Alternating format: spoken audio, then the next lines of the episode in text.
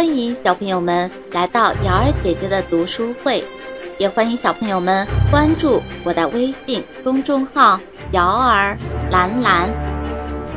今天我们继续播讲雷神托尔的故事，第三章：用战斗证明自己。托尔渴望像父亲一样拥有强大的力量。能够轻轻松松地拿起那把锤子。托尔是一个非常好强的人，他渴望成为一个真正的勇士。我一定要努力证明自己。托尔对自己发誓说：“总有一天，我要让艾斯卡所有的人看到，我是一个配得上妙尼尔的勇士。”就这样，连续一个月，托尔什么事情都没做。他一心一意地待在宫殿里，从早到晚，排除一切杂念，努力地锻炼自己的力量，试着拿起那把锤子。第一天，托尔使尽浑身的气力挪动锤子，可是他照样纹丝不动。一天下来，托尔的两只胳膊又酸又痛，但是他一点儿也没有放弃的意思。第二天，第三天，托尔每天都试着去挪动锤子，直到胳膊又酸又痛才回去休息。可是不管托尔如何努力，这把锤子就像和桌子融为一体了，丝毫没有移动的迹象。半个月以后，托尔终于可以慢慢的挪动锤子了，虽然挪动的不太远。可是这也是进步啊！托尔在心里鼓励自己说。很快，一个月又过去了。虽然托尔每天努力的练习，但是他几乎没有任何明显的进步。现在他还只能将大锤子挪动一点点的距离，这让托尔有些沮丧，有些懊恼。他一会儿发很大的脾气，把桌上的东西都推到地上；一会儿又抱着头坐在地上，表情非常的痛苦，好像放在他面前的不是一把锤子，而是一座无法翻越的高山。托尔感到前所未有的失败，甚至对自己所具有的各项能力都产生了深深的怀疑。他从来没有像现在这样沮丧过，他的信心、抱负、理想与希望似乎都不存在了。终日在托尔头脑里回荡的就是他面前的这把无法举起的锤子，仿佛有千斤重压在他的心头。所有的这一切，弟弟洛基都躲在远处看得一清二楚。一直以来，洛基都很喜欢自己的哥哥。虽然有时候想到父亲那么疼爱哥哥，对自己却没有如此上心，他也会因此而感到非常难过。但是他还是很崇拜托尔那天不怕地不怕的勇气和胆量。不过，托尔高傲自大，从来没有把洛基放在眼里。他甚至从来不和洛基开玩笑，也很少主动的和他搭话，就连洛基和他打招呼，他也常常爱理不理。所以，当看见托尔对这把大锤子一点办法都没有的时候，洛基不但没有帮忙，心里反而还有一点幸灾乐祸的感觉。他终于也能尝到失败的滋味了。洛基。心里想，托尔还是一天天的锻炼着力量，试着拿起锤子，但还是只能挪动一点儿。他十分沮丧，不过托尔从来没有想过要放弃。终于有一天，在经历了无数次的失败以后，托尔找了个地方，静静的坐了下来。他开始做一件自己不太擅长的事情，思考：为什么我不能拿起这把锤子？为什么我还不够资格拿起这把锤子？为什么父亲要送给我一件根本不能使用的武器？为什么父亲那么轻易的就能举起这把锤子？为什么？为什么？到底怎样才能拿起这把锤子？什么才是真正的勇士？到底怎样才能成为一名真正的勇士？托尔想了一遍又一遍，也想不明白所有的事情。不过，他隐隐约约的觉得，如果自己只是一直费劲的去尝试着拿起锤子，那肯定是远远不够的。也许我该尝试着去做些别的事情。托尔对自己说：“我要用其他的方法证明自己有资格拿起妙尼尔。既然只有真正的勇士才能拿起妙尼尔，那么我一定要证明我自己是一名真正的勇士。但是怎样来证明呢？托尔又想了很久，终于想出了一个办法。他决定要在战斗中证明自己。虽然艾斯卡现在没有爆发战争，不过托尔得到了一个消息。有一群十分凶恶的食人魔占据了艾斯卡边境上的一座孤儿院。托尔不禁兴奋地想到，只要打败这群食人魔，自己应该就能成为真正的勇士，就有资格拥有妙尼尔了。不过这件事情说起来容易，真正做起来就难了。在艾斯卡。食人魔是最底层的生物，他们全都生活在荒无人烟的贫穷地区，长相十分丑陋，而且又脏又笨。但是他们个个都很强壮，而且非常的凶残。他们与其他怪物一起捕食弱者，总是靠暴力解决问题。托尔是艾斯卡的王子。以前从来都没有注意过食人魔，当然了，在高贵的宫殿和美丽的宫廷花园里，他也从来没有机会和这种低贱的生物接触。不过，凶恶的龙都被托尔制服过，食人魔不至于比龙还可怕吧？所以，托尔非常自信，他相信自己一定能打败食人魔，夺回孤儿院。食人魔夺走的那座孤儿院建造在一条小河边，规模和一座城堡差不多。原先这里非常漂亮，孤儿院的墙上爬满了爬山虎，院子里也种满了花，还有很多蝴蝶飞来飞去。小河也非常清澈，鱼儿欢快地在水中嬉戏。与艾斯卡的其他地方一样，这里。本来是个非常漂亮的地方，但是现在孤儿院里到处都是大大小小的食人魔，他们把孤儿院弄得乌烟瘴气，爬山虎都枯萎了，花儿也都蔫了，蝴蝶再也没飞过来，就连鱼儿也都游到别处的水域去了。空气中弥漫着食人魔的恶臭味，虽然。他无法判断到底孤儿院里有多少个食人魔，但是随便闻一下，他就知道食人魔看来是全部搬来这里，打算长期住下去了。作为艾斯卡的王子，托尔不能容忍有这样的事情发生。他下定决心，必须要把这群丑陋的怪物赶出去。他来到了边境。迈开大步，直接走进了孤儿院的院子里，向里面大叫道：“嘿，里面的怪物，你们听好了，我是艾斯卡的托尔王子。现在我命令你们这群肮脏的家伙，赶紧从这里滚出去！”托尔的话一说完，成群成群的食人魔纷纷涌了出来，发出一阵阵的嘲笑声。哈哈哈！呃呃，就凭你不知死活的小子！哈哈哈！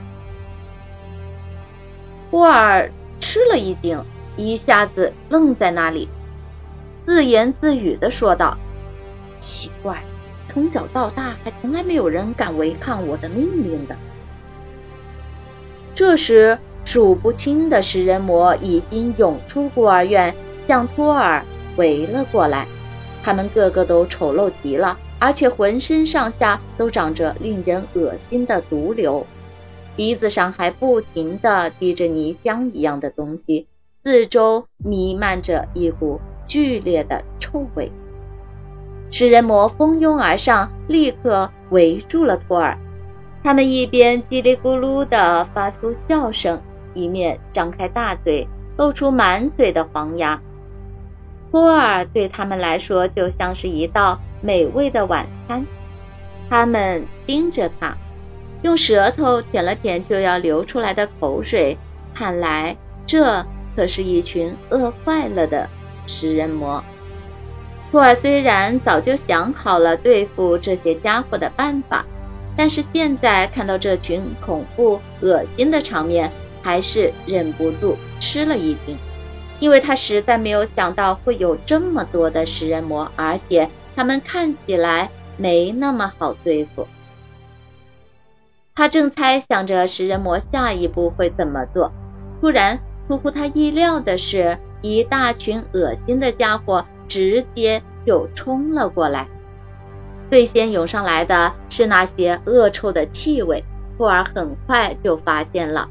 食人魔身上的气味比自己想象的还要难闻。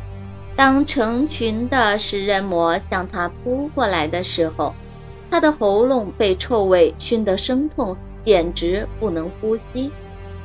不过危急的时刻，托尔也顾不得这些了。他挥舞着双臂，把围过来的食人魔一一扔了出去。为了举起妙尼尔，托尔进行了几个月的力量锻炼。现在他的双臂比以前还要强壮许多，可是食人魔一层一层的扑上来，库尔顿时有些手忙脚乱的。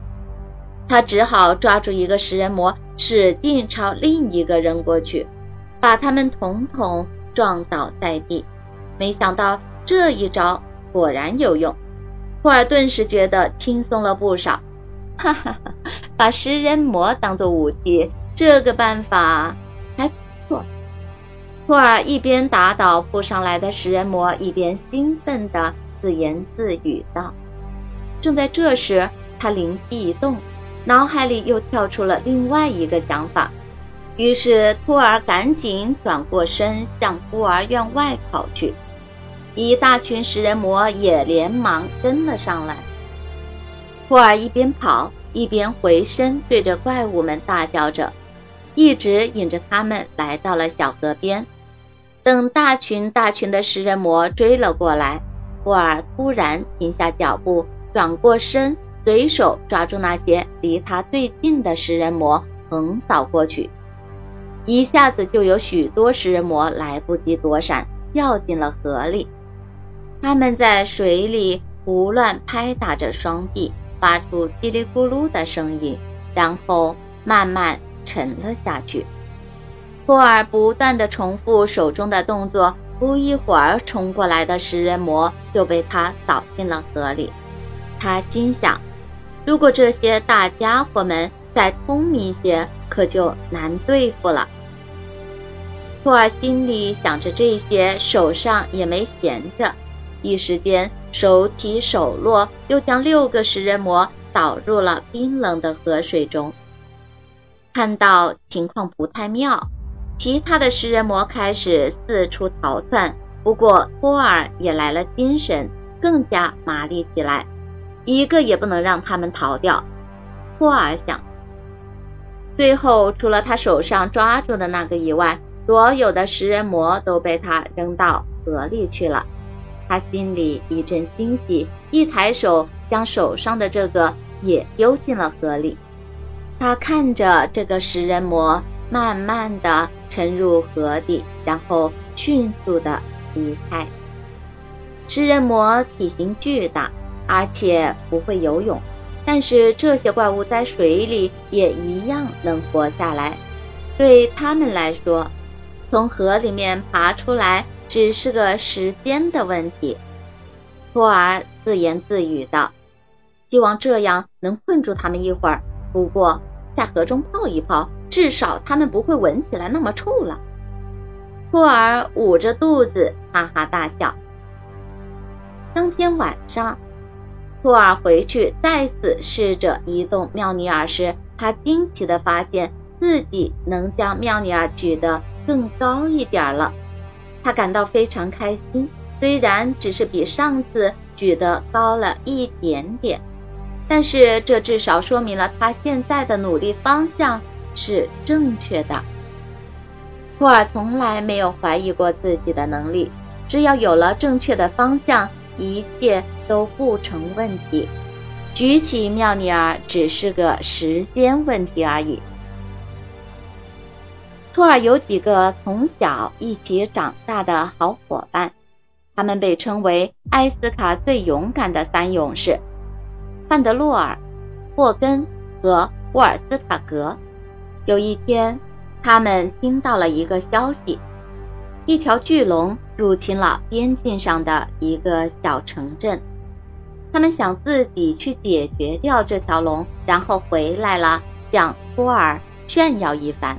于是，他们三个人就偷偷的跑去寻找巨龙了。但是，他们完全没有意识到这次任务会非常的困难。这可不是一条一般的龙。到了第二天，三勇士仍然没有回来。托尔觉得有些不对劲，他们从来没有无声无息的在自己身边消失这么长时间。于是托尔决定去寻找他们。他找了很久很久，最后终于找到了。原来三勇士和巨龙打了一天一夜，战斗还在进行中，而且这时。巨龙明显占据了上风，他正张牙舞爪地向三勇士扑过来。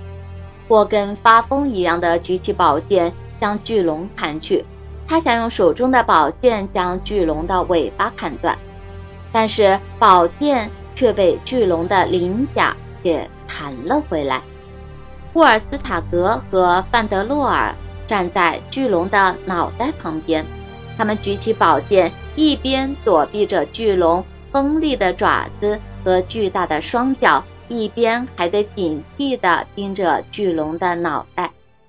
巨龙有着锋利的牙齿，每一颗都有一个人那么大，所以他们现在的处境又危险又困难。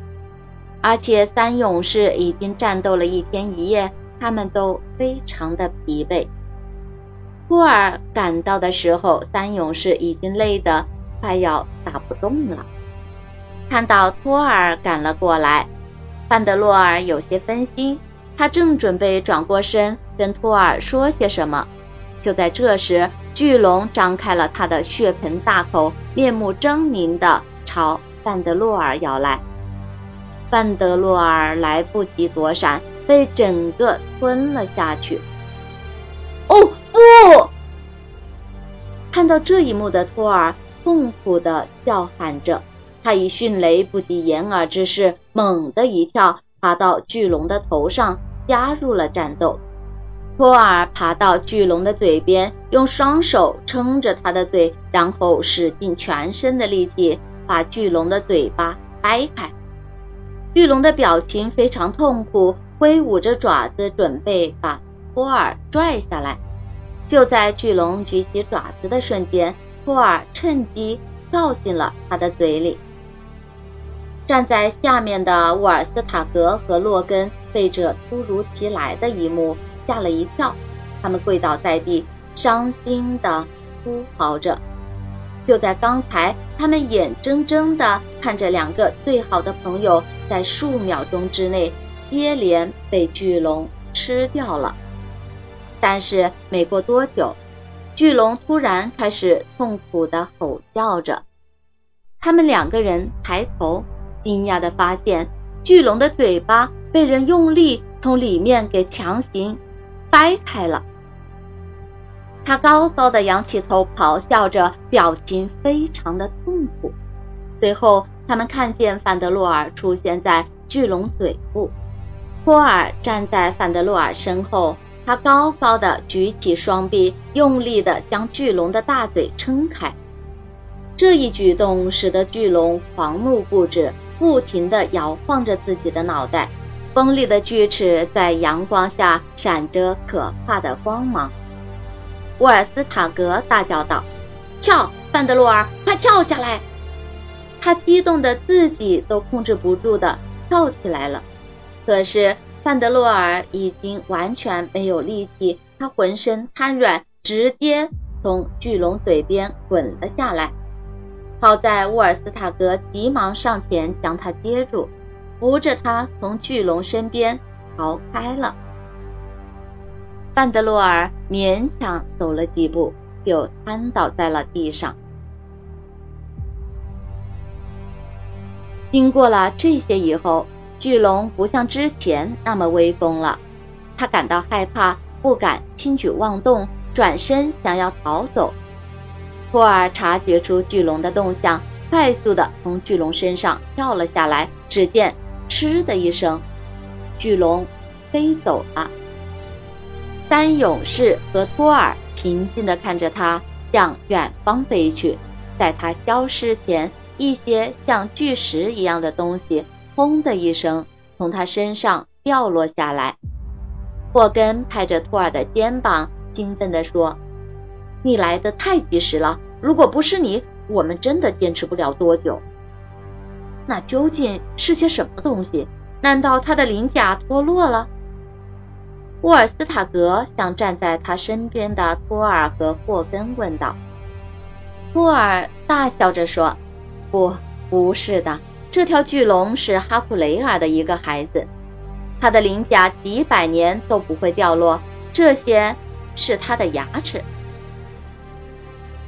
霍根惊讶的说道：“他，他的，他的牙齿，就是那些长得跟人一样大的东西。”他觉得有些不可思议。范德洛尔也艰难的抬起头问道：“你，你把他的牙齿都给拔了下来？”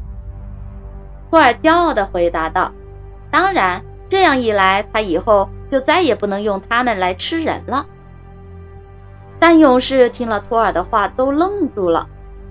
托尔又说道：“别担心，再过几年，他就会长出新牙的，而且他们几年不吃东西也不会饿死的。但是，我想他现在应该不算是一条龙了，叫做一只蜥蜴更合适。”说着，他们哈哈大笑起来。三勇士也被他逗乐了。托尔站在原地，伸了个长长的懒腰，心满意足地叹了口气，然后转过身，笑着对三勇士说道：“我的勇士们，接下来还有什么刺激的事情可以做呢？”好啦，小朋友们，感谢您收听由瑶儿兰兰为您播讲的《雷神托尔》的故事。喜欢的小朋友可以点击订阅按钮，想听更多精彩故事的小朋友可以关注我的微信公众号“瑶儿蓝蓝”，摇篮的摇，摇篮的蓝。公众号里有更多精彩的故事等着大家。接下来，请听下集。